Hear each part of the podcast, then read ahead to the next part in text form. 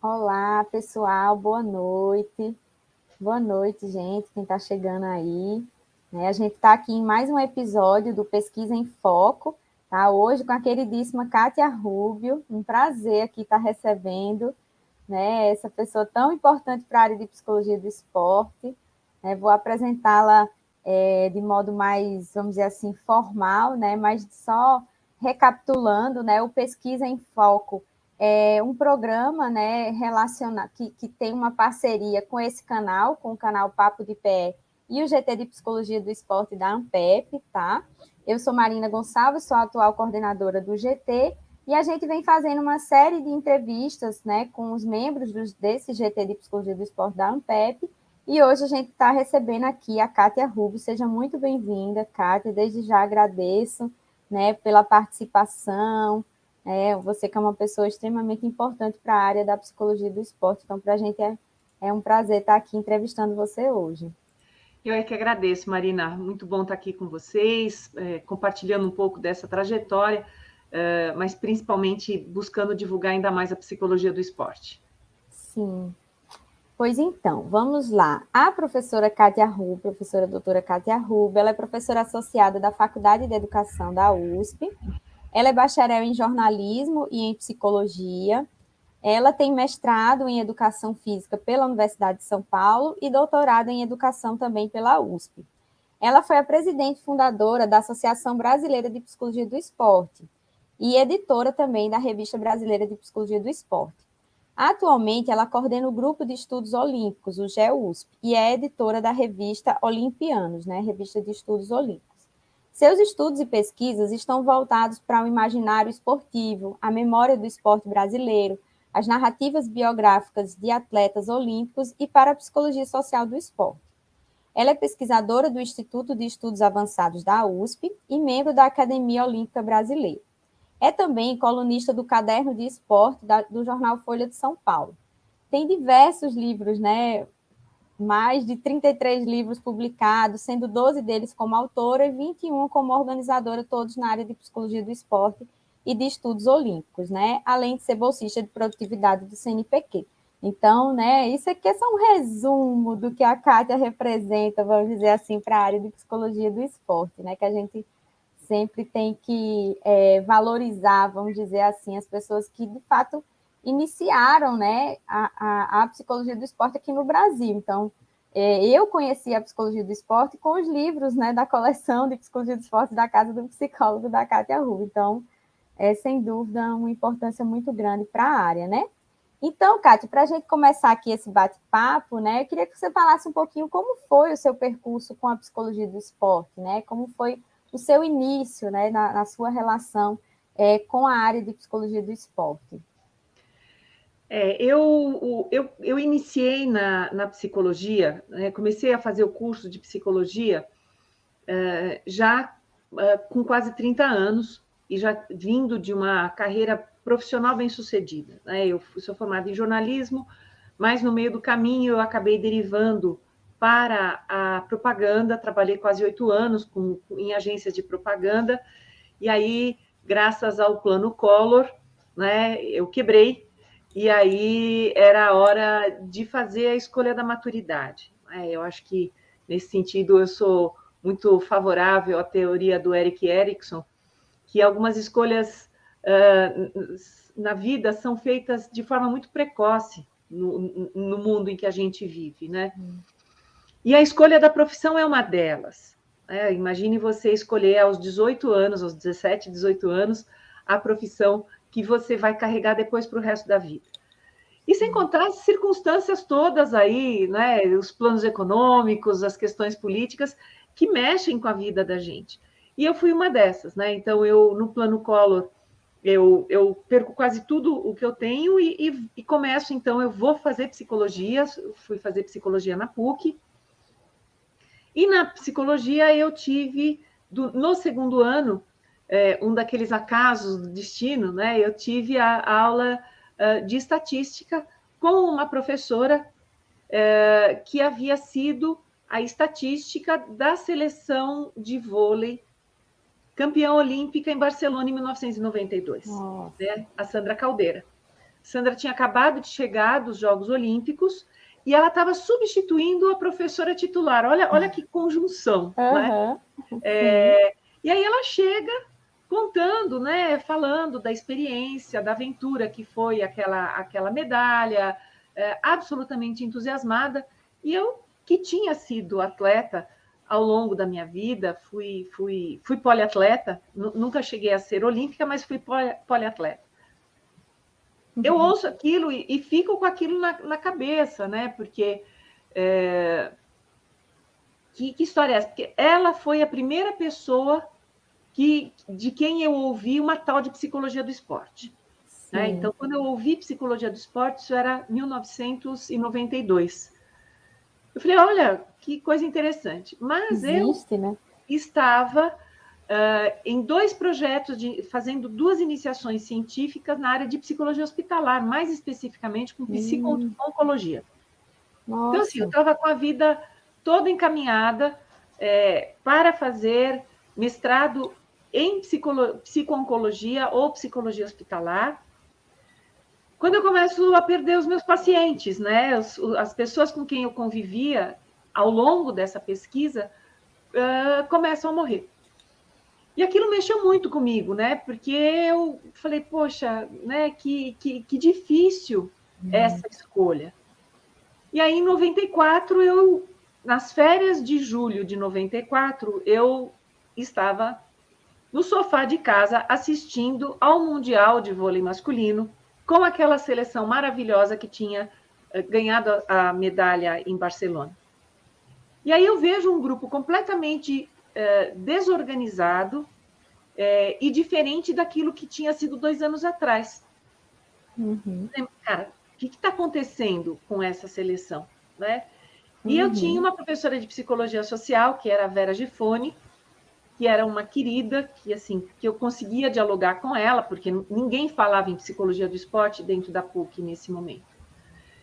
E aí eu vejo aquilo e eu estava fazendo o, a monografia 1, TCC 1.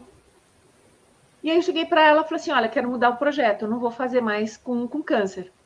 Ela falou, mas o que, que você vai fazer então? Eu falei, quero, eu quero fazer psicologia do esporte. Ela, psicologia o quê? Né? É, eu falei, olha, eu quero ver, eu vou correr atrás de um clube, eu vou tentar arrumar algum time aonde eu possa, de alguma forma, fazer algum tipo de intervenção, algum tipo de estágio, porque eu quero, eu quero isso. Ela falou: não entendo nada, mas vamos junto.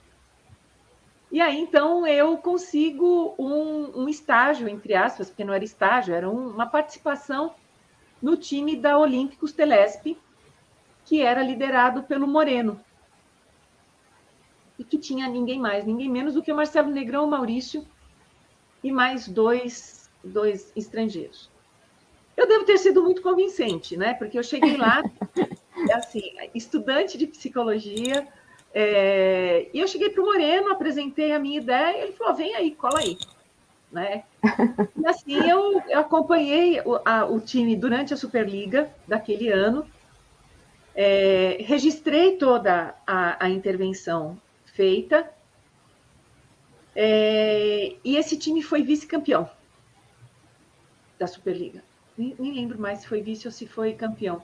Mas, enfim, e ali, depois dali, eu, eu fui para um outro time de voleibol, que era o Palmeiras, uh, liderado pelo Tonico.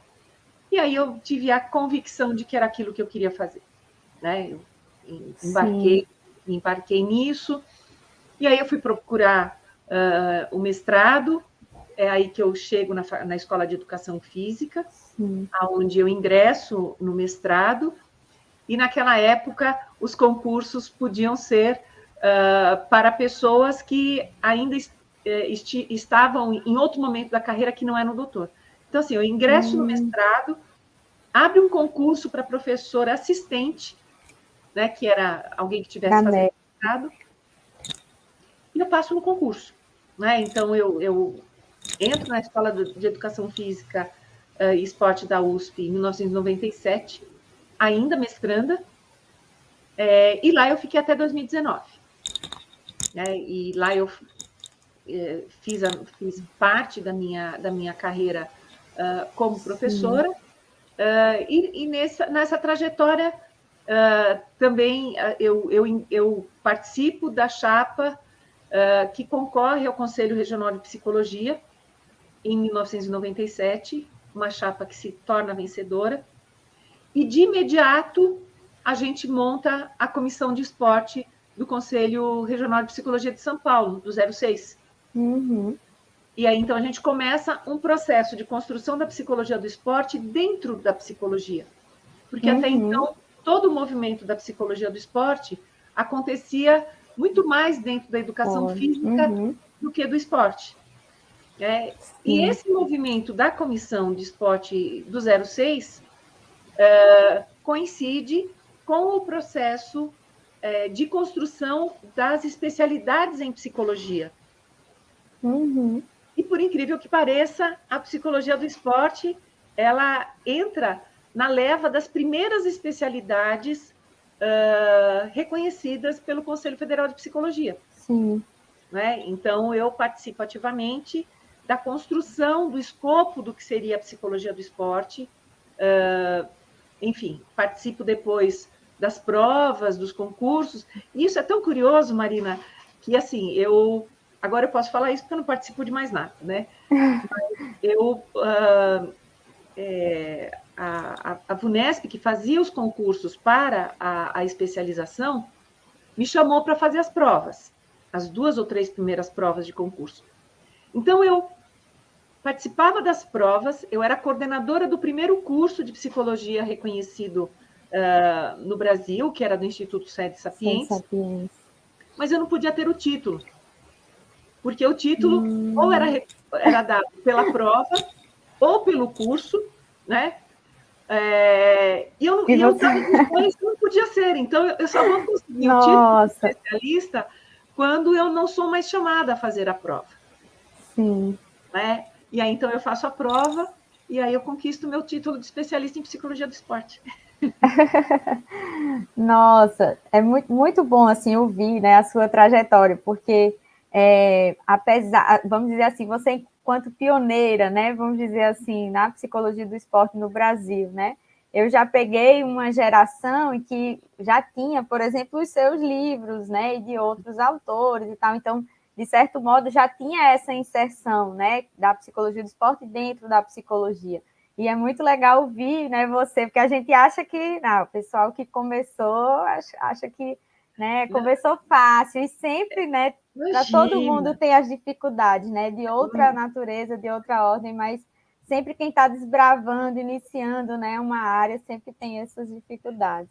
É interessante porque provavelmente você estudou com um dos nossos livros, que é o Psicologia do Esporte, Interfaces, Pesquisa e Intervenção. Sim. Esse livro, ele é produto desse grupo do Conselho Regional de Psicologia de São Paulo. Sim, sim. Não é? É, e era muito interessante porque o, a comissão ela começa a se organizar em 1998. Uhum. E aí, então, várias pessoas, vários psicólogos começam a frequentar as reuniões, e aí vai tendo aquela seleção natural, né? As pessoas vão saindo, vão saindo, vão saindo. E eu uhum. tenho, eu sempre tive essa coisa uh, da, da, relação com o, o, o registro da história não é? Uhum, sim.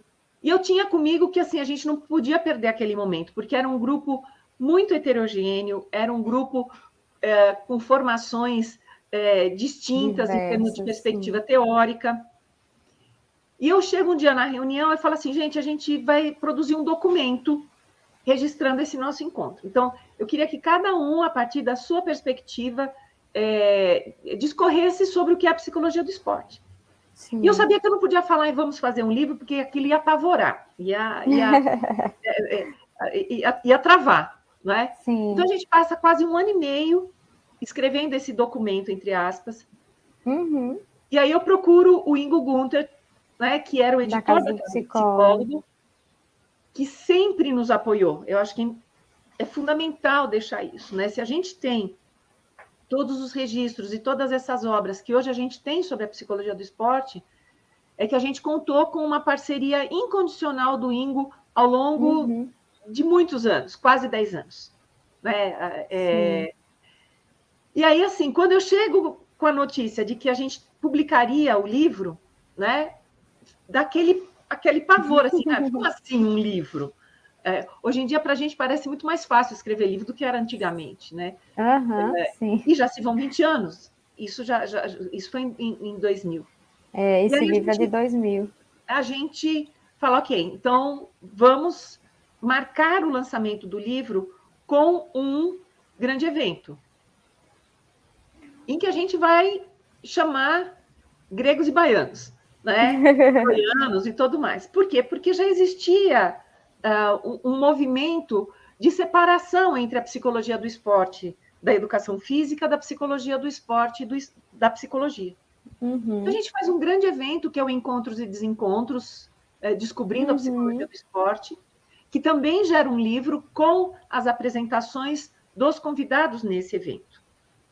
Então, estavam dadas todas as condições para que a psicologia do esporte efetivamente se associasse à psicologia não apenas como uma especialidade, mas uh, como um, um, campo de intervenção profissional que até então uh, não era se não era né? tratado com, essa, com esse cuidado, não é? Sim. Porque era, a psicologia do esporte era meio terra de ninguém, ou uhum. terra de todos, não é? Uhum. Uh, porque ali você tinha o preparador emocional, né, o ativador uh, mental, uhum. uh, todos os nomes que você possa imaginar, sob o guarda-chuva da psicologia do esporte. E ali Sim. a gente começa a marcar a, a, delimitação do que era a psicologia do esporte, ou seja, uma especialidade da psicologia que, como campo de intervenção profissional, uh, é do fazer do psicólogo,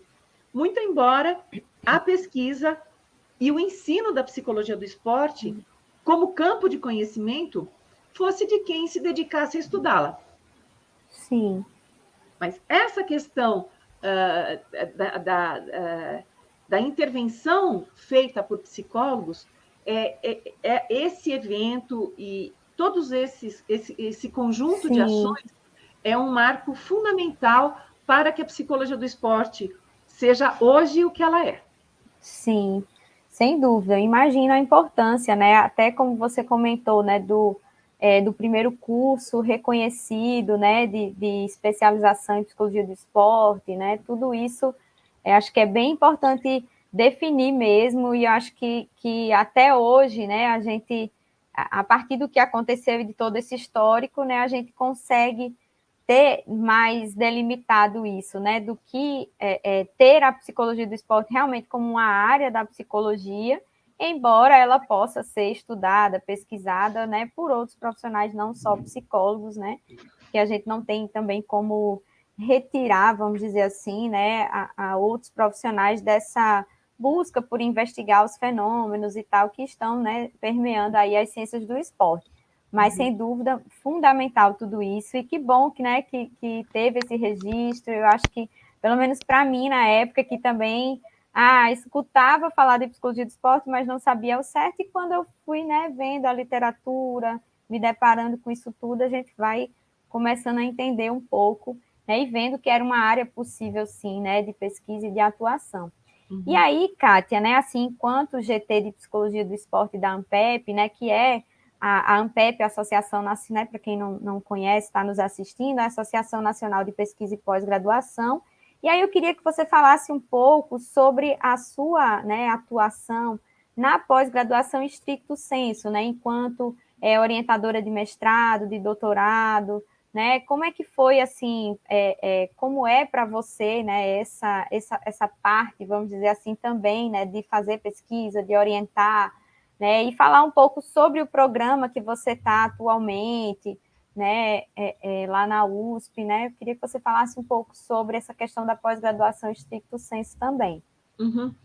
É, eu acho que uh, são duas coisas, né, uma é, é a organização uh, da, da, do curso de especialização uh, do SEDES, que começa a, a mostrar não apenas a formação profissional, mas também é a produção uh, acadêmica em psicologia do esporte, uma vez que o curso prevê a monografia de conclusão.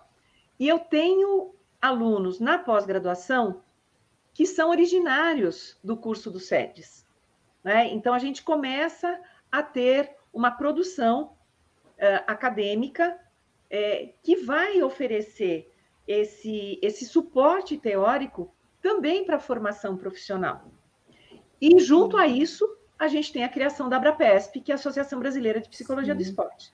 Né? Então, o curso do SEDES, a, a, a, a Associação Brasileira de Psicologia do Esporte, ela nasce com a formação da primeira turma do curso do SEDES eh, em 2003. Então, olha com, quanta coisa acontecendo junto. Né? Sim, sim. Então, a gente tem é, essa é, pessoas que começam a se formar é, profissionalmente, uhum. que depois vão buscar suporte teórico para é, continuar as suas trajetórias sim. profissionais e que hoje são aí os professores, não só dos cursos uh, de, de, especialização, como professores uh, no ensino universitário. Sim. E aí a gente tem uma, um desejo acalentado durante anos de ser um grupo dentro da Ampep.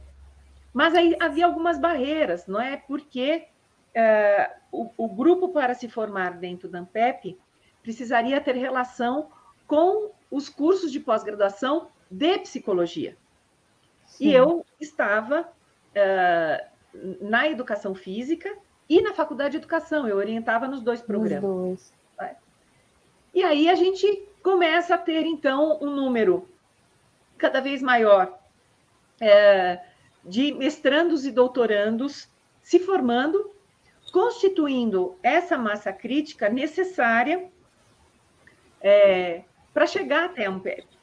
E aí a Ampep, inclusive, uh, flexibiliza as suas exigências para ter o grupo constituído. E isso vai acontecer com o professor Cristiano Barreira, que já estava dentro de um programa de pós-graduação na USP de Ribeirão Preto, na psicologia da USP de Ribeirão Preto, que ele então puxa é, esses outros doutores e mestrandos e mestres uh, para uh, constituir o grupo. E aí o grupo, então, ele eh, ganha essa força que hoje já, já tem, que já tem o reconhecimento não apenas acadêmico, como também social. Né? Basta ver é, como hoje a, a, psicologia do esporte ela se, se vê presente é, em momentos como os Jogos Olímpicos, né? e outros é, momentos do esporte uh, deixando de ser aquela, aquele enfeite glamouroso em, em algumas equipes, Sim. para ser um profissional necessário dentro Sim. das comissões técnicas, tanto quanto os outros profissionais é, é, historicamente reconhecidos. Sim, sem dúvida. É, então, então, em relação às pesquisas que você vem orientando, Kátia, assim, quais são os temas principais, né? Porque também, assim, a gente, é, a gente né, gostaria, né, de, de também divulgar, né, assim, que tem, né, o GT de Psicologia do Esporte, como você falou, a gente tem vários professores que é, orientam e hoje em dia, né, em diversos programas de pós-graduação em psicologia, apesar da gente não ter, né, um programa de pós-graduação específico em psicologia do esporte, no caso o estricto senso, né, mas a gente tem vários professores que estão atuando em vários lugares e aí a gente nessa a gente gostaria também de divulgar, né, para quem está assistindo, que tiver interesse de fazer mestrado e doutorado, né, o que que vai encontrar lá no seu programa, né, com, com a sua orientação, né, que tipo de pesquisa você vem desenvolvendo atualmente? Uhum. É, Marina, a, a vida é tão curiosa que, assim, a gente, a gente planeja algumas coisas e quando a gente vai ver, a gente está do outro lado do rio, né? E é, eu penso que a minha trajetória a, acadêmica, ela tem uh, duas grandes vertentes, né? Que são os estudos olímpicos e Sim. a psicologia do esporte. É, isso por conta das políticas institucionais que me levaram a abrir um leque de pesquisa para além da psicologia do esporte.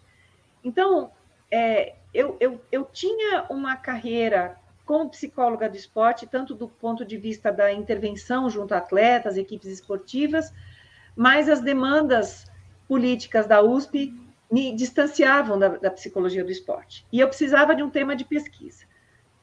É, eu sempre tive um, uma, um, um, uma relação muito é, forte com uma psicologia do esporte, que a gente tem um texto lá de, de acho que de 2000, não, talvez 2003, 2004, que eu falava de uma psicologia social do esporte, não é? Porque é, eu batia numa tecla da necessidade de conhecimento do contexto do atleta Sim. para promover intervenções, porque o atleta não é rato, né?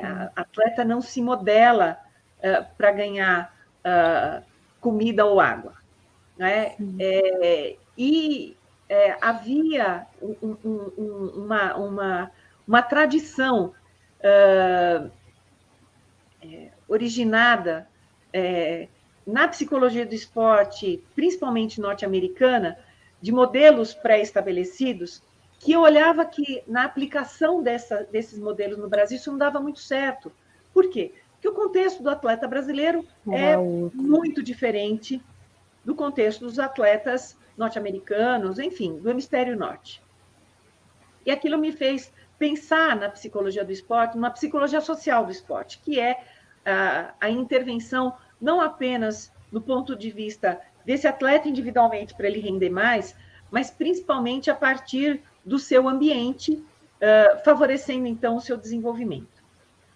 É, isso me levou Sim. a uma aproximação do ponto de vista da pesquisa uh, dos atletas olímpicos brasileiros. Né? Então, assim, desde o meu doutorado, defendido em 2001, né, ele está fazendo 20 anos, é, eu persigo a história de vida dos atletas olímpicos brasileiros. Por quê? Porque é uma forma de compreender o esporte brasileiro a partir de uma outra referência. Uhum. Então, quando eu afirmo lá em 2001 que o esporte é apenas uma abstração sem o atleta, ou seja, o esporte ele só se materializa como fenômeno social na presença do atleta, dessa pessoa habilidosa que promove essa experiência estética que nos atinge, nos emociona, enfim. Né? Uhum. É, isso me leva a, a buscar essas histórias. Então, a minha linha de pesquisa principal é dentro dos estudos olímpicos com narrativas biográficas de atletas brasileiros. Então, é, se você pegar o histórico dos meus orientandos né, e dos meus trabalhos, Uh, a, a, a, o grande volume do meu trabalho, do meio do ano 2000 até hoje, é em cima dessas trajetórias. Então, de, dele, hoje, essas são mais de 1.400 histórias narradas, é, recuperadas diretamente dos atletas, que constituem um acervo biográfico hoje que é, é, nutre grande parte Sim. das pesquisas dos meus orientandos, né, e que, é, em certo sentido, uh, se desdobram em novos temas de pesquisa. Sim. E a psicologia do esporte, propriamente dita, é, é, é, é um campo que eu acabo me afastando, principalmente por questões metodológicas, teórico-metodológicas. Né? Eu não vou orientar um trabalho sobre motivação, sobre concentração, sobre. Não. Uhum, não né? é, eu vou é, ter predileção por trabalhos que se voltem, por exemplo, por questões da identidade do atleta, é, questões relacionadas ao imaginário esportivo e por aí vai. Né? E eu deixo essa parte mais aplicada da psicologia do esporte é, a professores uh, que se dedicam, do ponto de vista teórico-metodológico, uhum. a essa forma de pesquisar o fenômeno. Sim, sim. Nossa, muito, muito bacana. Eu fico imaginando aqui essa, é, essa riqueza, né, dessa quantidade de, desse acervo, né, que você falou dessas entrevistas com esses atletas olímpicos, isso é uma riqueza muito grande e sem dúvida eu imagino assim que, né, que, que disso você tem vários estudos e vários orientandos, né, se debruçando a trabalhar, que imagina a quantidade de, de material que tem, né, para se explorar, para se pesquisar, para se produzir. E eu acho que é fundamental. E é isso, acho que a psicologia do esporte, ela pode ter, né, como você falou, essa parte né, mais aplicada esses tipos de, estu de estudos com esses tipos de variáveis, mas é extremamente necessário que a gente tenha outros tipos de estudo, como você falou, que se dedique mais a estudar o atleta em si. Né? Eu acho fundamental, eu acho muito bacana as suas pesquisas. E é isso, pessoal, que está assistindo, né? Quem tiver interesse, buscar os materiais, né? Ver aí com a professora Kátia, né? Para é, abrir as portas aí do GEUSP, para de repente, né? Fazer pesquisa aí com ela, nossa senhora, seria maravilhoso, hein? É, pode falar. Não, eu, eu a, a, minha tese de doutorado ela foi sobre a relação da formação da identidade do atleta e o mito do herói, uhum. é, que originou um livro, né, O Atleta o e o livro. Mito do Herói, que fez, tá, que fez 20 anos esse ano, é, e que alguns dos meus orientandos, eles se dedicaram a seguir essa linha de pesquisa do imaginário né, esportivo uhum. e da uhum. identidade dos atletas. E é um orgulho muito grande ver é, o quanto eles avançaram a partir daquele trabalho inicial e que hoje uh, desenvolvem, uh, um, que a gente desenvolve uma linha de pesquisa é, muito, muito promissora que é sobre é, é, é, essas identidades dos atletas, essas relações uhum. simbólicas que os atletas estabelecem com a sua prática esportiva e como isso reverbera na sociedade. Inclusive, Exato. nós temos agora a segunda edição do livro que saiu esse ano, com o prefácio de dois orientandos meus, né, que foram por esse campo de pesquisa e é assim, é, é, é, um prazer imenso vê-los escrever Sim. com a propriedade que eles escrevem hoje sobre essa temática. Sem dúvida.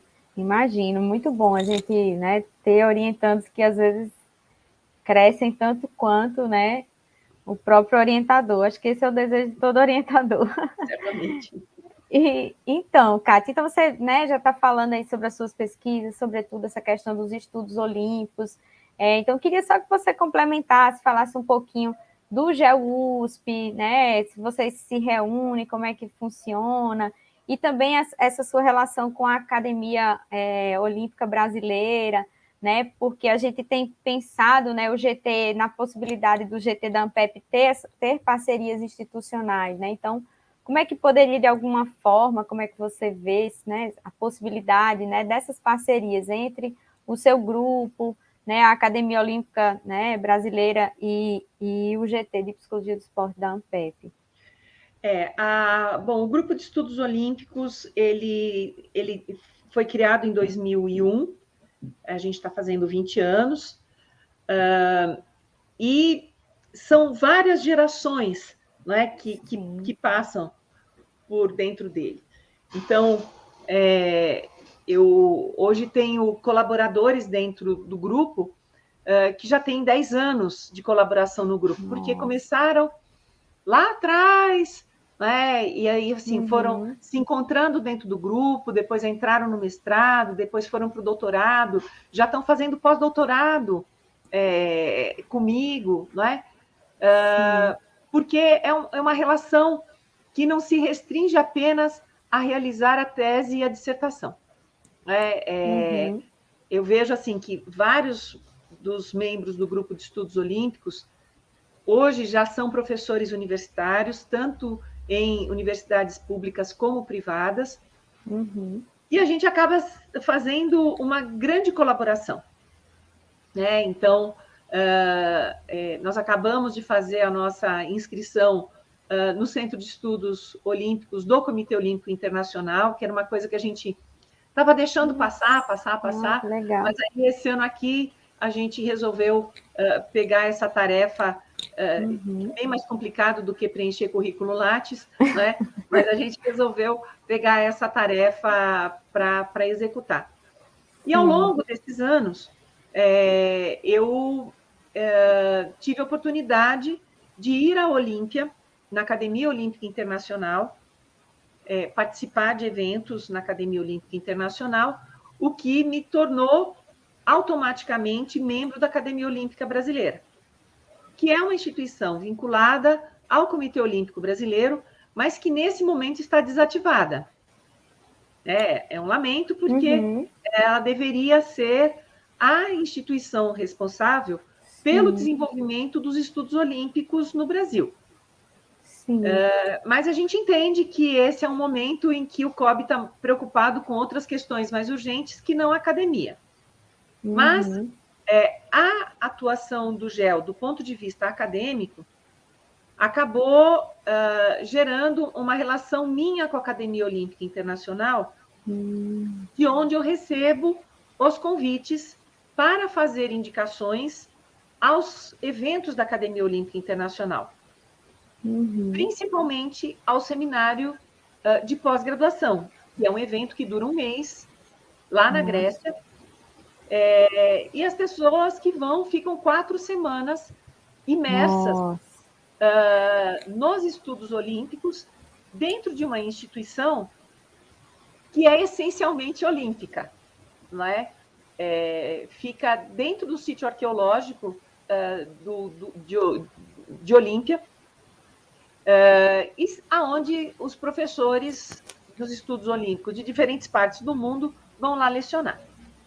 Então, é uma experiência é, acadêmica, é uma experiência humana, é uma experiência transcendental. Sem dúvida. Transcendental, é, sem dúvida. Transcendental, né? Porque você acordar é, na, na, academia, quando a gente está lá, nós somos despertados com música. Então, às sete horas oh. da manhã, ao invés de tocar uma campainha, um sino, qualquer coisa, começa uma música, né? E são, na verdade, são três músicas. A primeira música é baixinha, a segunda música é um pouquinho mais alta, e a terceira música é para todo mundo sair da cama. Né? É, oh. E a gente vive intensamente aqui.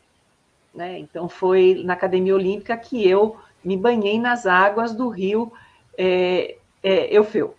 Uh, e assim, do lado da Academia Olímpica está o Monte Cronos. Né? Logo ali na frente, a gente tem uh, o lugar onde eram realizados os Jogos Olímpicos da Antiguidade.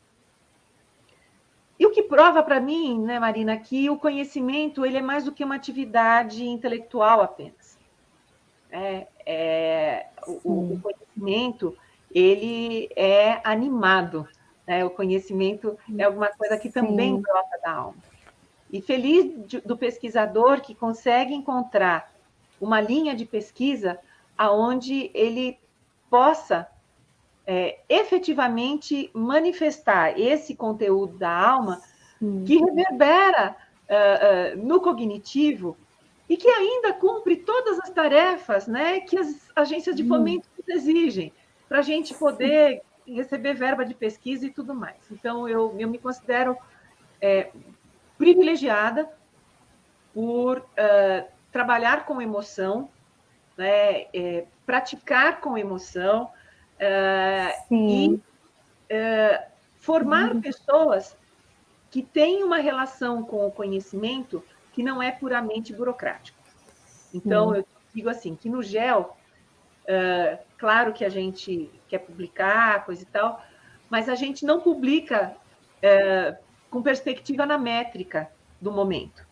Inclusive porque, com o tempo que eu tenho de estrada, eu já vi que as métricas mudam, né? E o que sobrevive é a coerência do seu trabalho e não necessariamente a urgência uh, de uma avaliação que te exige publicar em revista A ou B. É, e foi assim que nós fundamos a, a, Revista Brasileira de Psicologia do Esporte, que parecia uma loucura, né? Uhum. Nós iniciarmos uma revista nova, quando já tinha tanta revista no, no, Brasil, no país. No país. É, a gente pega a onda das revistas eletrônicas, então a RBPE nunca foi em papel, ela sempre foi eletrônica. É, vivemos momentos super difíceis, porque quem é que queria publicar numa revista que não tinha avaliação? Mas a gente insistiu e hoje a RBPE é a revista de psicologia do esporte do Brasil, aí com, né, com uma periodicidade é, é, é, competente pelas mãos da Gislane, né, que abraçou Sim. a revista, a gente sabe o trabalho que dá. E aí, quando a revista brasileira de psicologia do esporte estava de pé, a gente resolve construir a Olimpianos. né? Uh, porque, assim, a revista de psicologia do esporte é da psicologia do esporte, mas a gente está produzindo estudos olímpicos. Onde é que a gente publica é, é, artigos sobre estudos olímpicos? E era aquela confusão, porque, ah, não é daqui, não é de lá, então vamos começar uma revista nova, né? E a gente está aí já no, no, quarto ano de existência da Olimpianos, que está conseguindo sobreviver e está conseguindo se destacar. Vamos passar pela nossa primeira avaliação, na próxima avaliação uhum. da CAPES, mas, independente do que a CAPES achar da revista, ela vai seguir, né? porque ela já, já se encontra indexada em várias bases, ela tem a colaboração uh, de pesquisadores de fora do Brasil, de vários pesquisadores do Brasil também. Sim. Assim, a gente também vai ampliando a oferta de espaço de publicação, não apenas para estudantes, mas também para é, pesquisadores de, de nível do Brasil. Sim, sem dúvida. Tá aí, ó, no, no, quem quiser conhecer, né, o site aí da revista Olimpianos, né? E tem uma pergunta, acho que da Cristiane aqui no chat, é isso? É, parece que fazer parte da psicologia do esporte anda sempre à frente da inserção institucional. Você concorda, Kátia? Ai, não sei. É, é eu acho que o tempo da psicologia do esporte é outro. É? A psicologia do esporte no Brasil ela foi considerada especialidade antes de haver uma disciplina de psicologia do esporte uh, no, nos currículos nos da graduação. É, sem haver uma, um programa de pós-graduação é, específico. É, não sei, o esporte ele é uma, um evento, um, um, fenômeno meio distinto na sociedade, né? É difícil encaixar o esporte. Ele pertence às ciências biológicas, mas ele é, também pertence às ciências humanas. É, ele está dentro de uma coisa chamada ciências do esporte, que são sete disciplinas, uhum. que vai da biomecânica à sociologia do esporte, e nós estamos lá no meio. É, eu acho que lá, 20 anos atrás, eu estava bem mais preocupada com isso, viu, Cris? Agora, né?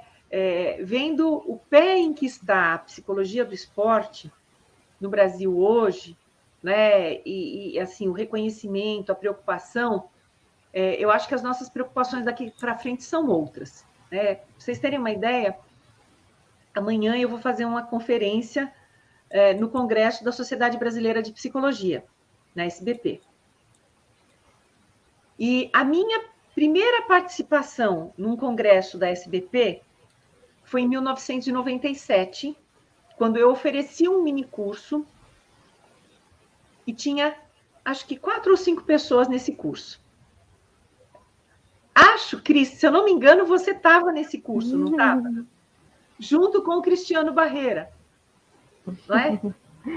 Dez anos depois, no congresso da SBP, que foi em Belém do Pará, nós oferecemos, acho que, acho que foi uma mesa redonda, que tinha mais de 100 pessoas na sala. E amanhã eu volto para um congresso da SBP, 22 anos depois, não sei quantas pessoas vão ter lá. Acho que vai estar né? lotado. Mas uma das ideias é justamente resgatar esse percurso para mostrar o quanto a ciência ela é produzida de forma cumulativa. Né? Então, o processo de construção do conhecimento, ele não se dá é, por geração espontânea, ele não se dá é, de forma natural. É preciso trabalho, é preciso esforço, é preciso organização, é preciso é, é, é encontros, é, mas é preciso acima de tudo, de um esforço coletivo. Né? E eu acho que assim, o, o que o GEL traz de, de maior colaboração para a psicologia do esporte é que nós somos, antes de tudo, um grupo. Um grupo uhum. que, inclusive, sobreviveu à pandemia. Desde a primeira semana de pandemia, nós nos mantivemos é, reunindo uma vez por semana. Nós não perdemos uma semana de encontro. A gente inventou a roda. né? A gente fez, fazia duas lives por semana, porque era como se nós estivéssemos nos colocando à prova como esforço coletivo de sobrevivência. Sim. E assim a gente colabora é, para o fortalecimento da psicologia do esporte, dos estudos olímpicos, dos pesquisadores individual, individualmente, é, para o avanço da psicologia do esporte, e aí eu digo mais, não só da psicologia do esporte brasileira, mas do esporte no Brasil. Sim. Porque nunca se falou tanto em saúde mental como agora. Como nessa última edição nessa última Olimpíada, sem dúvida. Pois é, Kátia, eu estou aqui é, pensando em várias coisas, né, assim, que você falou e que mais me chamaram a atenção. É, você fala dessa questão da de que a pós-graduação, de que a pesquisa você não faz só com questões de métricas, eu acho fundamental isso você trazer, né? Porque a gente é, é um GT de psicologia do esporte que está vinculado à ANPEP, né? Todos os programas de pós-graduação são avaliados pela CAPES, e como você falou, vira e mexe, muda essas avaliações, então, sem dúvida, a gente tem que estar mais preocupado em fazer as pesquisas a, a, com temas que a gente acredita, que a gente acha que de fato né, é importante não só para aquela área, mas também para as pessoas que compõem aquela área, né? Então a gente tem que pensar em pesquisar não só para produzir, mas de fato para contribuir com o atleta, né? Com as pessoas que vão fazer esporte, exercício e promover o esporte de modo geral, né? Então acho que achei fundamental isso aí que você tocou e agora, né, essa questão da, da, do gel, né, da, das associações, do, sem dúvida, a gente não faz nada se não for no coletivo, se não for em grupo, né? Então, de fato, a gente precisa dessas parcerias e essas parcerias se fazem realmente é, com pessoas interessadas e querendo fazer o melhor realmente para a área, né? E aí, para finalizar, né, você já começou agora no finalzinho a falar né, da, da, de, de, que atualmente nunca se falou tanto né, em saúde mental, em psicologia, como agora nas, nas últimas Olimpíadas. Né? Então, para fechar, queria que você falasse um pouco sobre é, como é que você vê a psicologia do esporte no mundo e no Brasil daqui para frente, né? Que perspectivas né, a gente pode ter mais para frente? Sem dúvida, tudo que você falou já, já estamos bem mais à frente né, do que anos atrás. Sim. É, eu, eu, vejo, Marina, uma, uma mudança de rota do movimento olímpico com a Agenda 20 mais 20. Né? Então, o, o, movimento olímpico viveu uma grande crise, uh, crise de credibilidade, crise de representatividade, é, uma crise de identidade, uh, que culmina com a, a, a, mudança da gestão do, do Jacques Hogg para o Thomas Bach.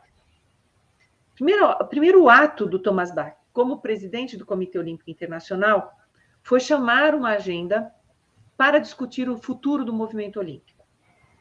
E é o seguinte, as agendas elas são chamadas em situações de crise quando não se tem resposta para muitas perguntas. Né? E esse chamado gera é, um, um, um, grande congresso aonde as 40 mil sugestões uh, uh, produzidas da agenda que vão gerar 40 teses, né? Que é, então, a Agenda 20 mais 20. E qual é o tema central da Agenda 20 mais 20?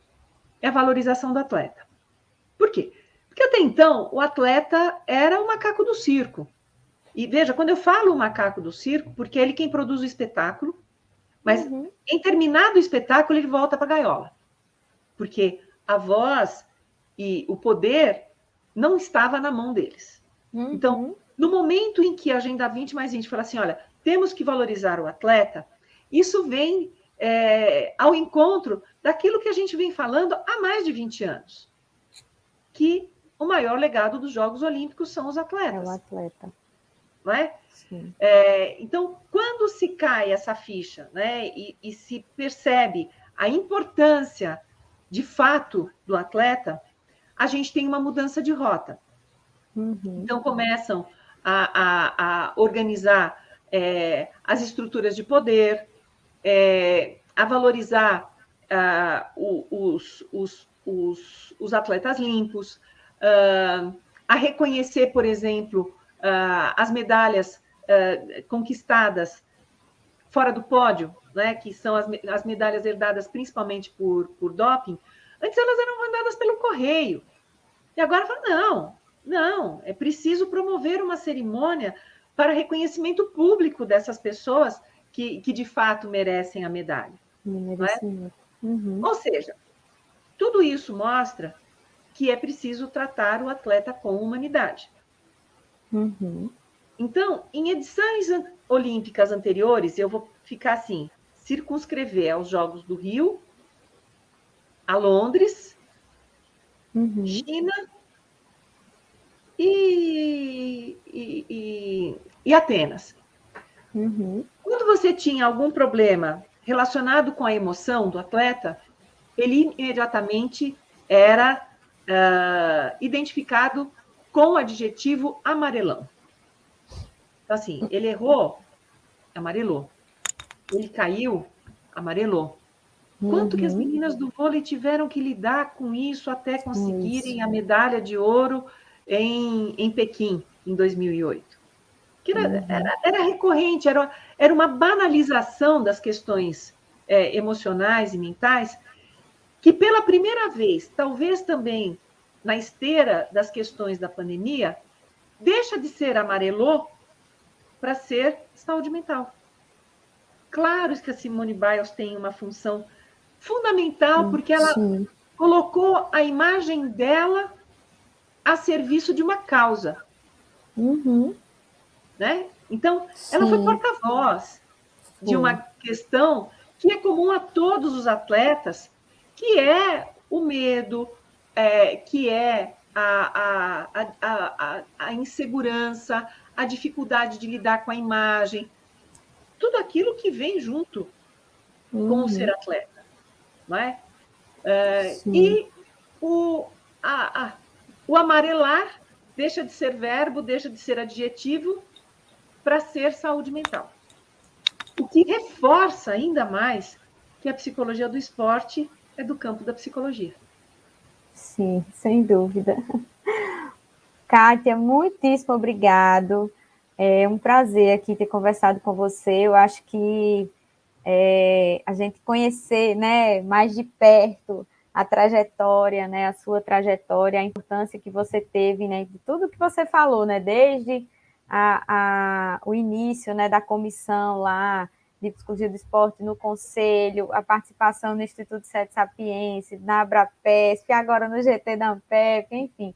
Então, toda a sua trajetória a gente só tem que agradecer, né? E que a gente possa né, continuar contando com você no GT e em todos os outros espaços que você possa se fazer presente para representar a psicologia do esporte, para representar mais especificamente também os estudos olímpicos, né? E a gente fica muito feliz de poder bater esse papo e poder trazer essas informações né, para o pessoal e promover aí a área. Muitíssimo obrigada. Se você quiser falar mais alguma coisa, agradecer o pessoal aqui que estava comentando também, que não deu tempo de ler muito, mas tem um pessoal bacana aqui participando aqui pelo chat. Eu é que agradeço a oportunidade, sigo aqui à, à disposição estamos juntos e juntas, sim, né? Sim. Uh, acho que uh, o, o, essa forma como a psicologia do esporte se organizou no Brasil, ela, ela é uma referência para a psicologia do esporte em outros, outros cantos, outros recantos, não é? Sim. E que ela continua sendo assim, não é? Que, que cada vez mais gente não só participe da psicologia do esporte, como profissional, mas que participe dessa construção é, teórico-metodológica da psicologia do esporte. Sim, né?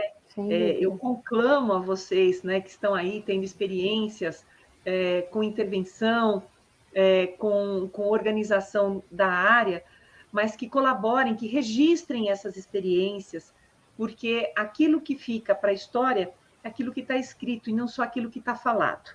Né? Então, é muito importante que haja essa, esse reforço da psicologia do esporte como um, uma área de produção acadêmica.